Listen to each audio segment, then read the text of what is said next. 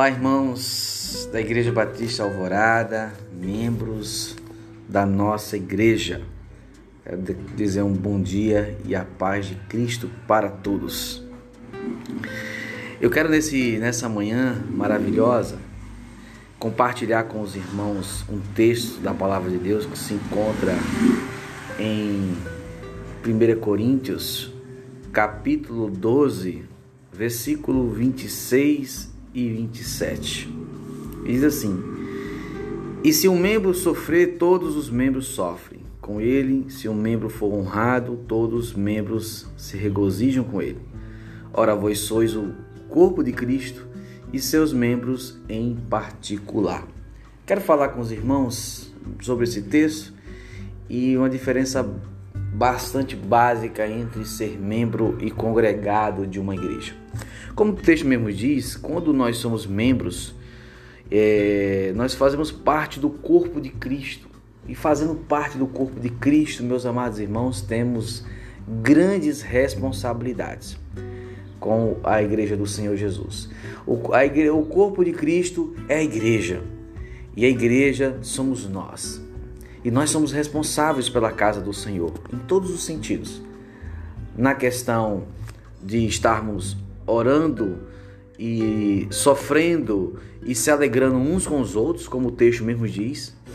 E também, queridos amados irmãos, tendo responsabilidades com as coisas de Deus, como ah, as propriedades dessa igreja, no caso, templo físico, né, o sustento dessa obra, né, pela questão financeira, dízimos e ofertas e também a responsabilidade de frequentarmos os cultos e as reuniões é, de forma ordinária, ou seja, de forma organizada né, e participante.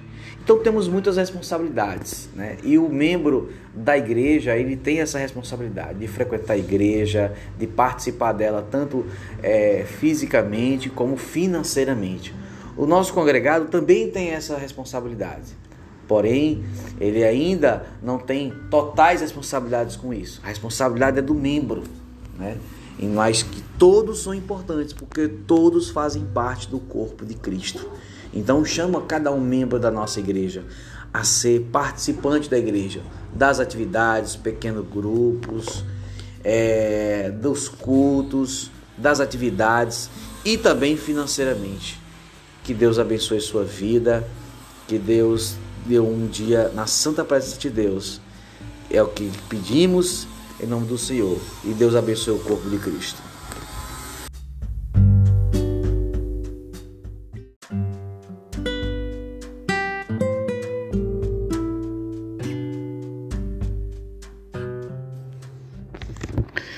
Olá, irmãos e amigos, né? Deus possa estar abençoando o seu dia, que você tenha um dia maravilhoso na presença de Deus. E eu gostaria de compartilhar com você um livro de Provérbios, capítulo 16, versículo 3 da palavra do Senhor. Que diz assim: Entregue as suas obras ao Senhor, e o que você tem planejado se realizará. Essa é a versão, é, nova tradução da linguagem de hoje, que fala sobre as nossas obras e os nossos planos e que possamos entregar tudo sempre ao nosso Deus. Que possamos entregar tudo que somos, os nossos projetos familiares, os nossos projetos na área de trabalho, que possamos sempre colocar sempre o Senhor em primeiro lugar em nossas vidas. Então ele diz assim: entregue, entregue todas as suas obras ao Senhor e o que você tem planejado se realizará. Entregue seus planos, sua vida, seus projetos pessoais a Deus. E Ele é que estará conduzindo a sua vida. E que nesse dia de hoje você possa estar entregando tudo o que você planejou ao nosso Deus. E tudo o que você tem planejado, diz o texto aqui em Provérbios, se realizará.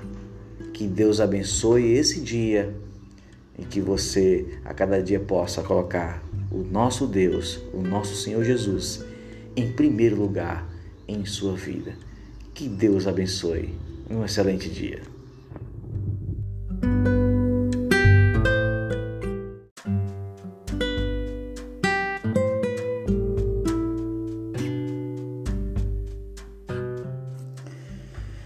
Olá, bom dia irmãos e amigos. Estamos aqui mais um dia, que Deus possa estar abençoando esse dia para todos nós. E eu quero trazer mais uma pequena reflexão da palavra de Deus que se encontra no livro de Efésios, capítulo 6, versículo 11 e 12.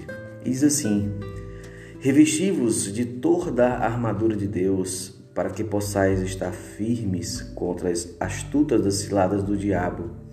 Porque não lutamos contra carne e sangue, mas contra principados e contra potestade, contra os governantes das trevas deste mundo e contra as maldades espirituais das regiões celestiais. Quando vimos o apóstolo Paulo escrevendo aos Efésios, né, e vemos que ele cita uma, uma, algo muito importante na vida das pessoas, né? E a gente está vivendo esse período de guerra agora lá na Ucrânia e um soldado, né? Quando é, antigamente, né? É, no mundo antigo ia para a guerra, ele se revestia da sua armadura, né? E essa armadura é quem protegia, né? É, você é, no momento de guerrear, de flechas e de outras e espadas e de outros artifícios de guerra. E, e a gente vai identificar isso que nós no dia a dia da nossa vida também precisamos nos revestir quando a gente vai para o nosso dia de trabalho, de luta, precisamos de revestir de toda a armadura de Deus, né?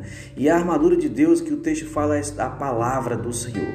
A palavra de Deus é a nossa armadura contra as ciladas do diabo, o inimigo das nossas almas, né? É que a Bíblia diz que ele veio para matar, roubar e destruir.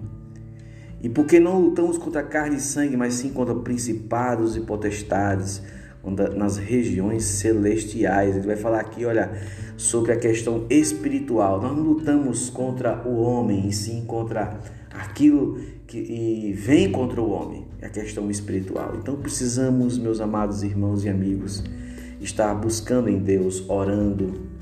Precisamos estar lendo a palavra e nos revestindo da armadura de poder que é a palavra de Deus. Busque Ele em primeiro lugar na sua vida e que Deus abençoe o seu dia e se revista dessa armadura que é a palavra de Deus. Que Deus abençoe o seu dia.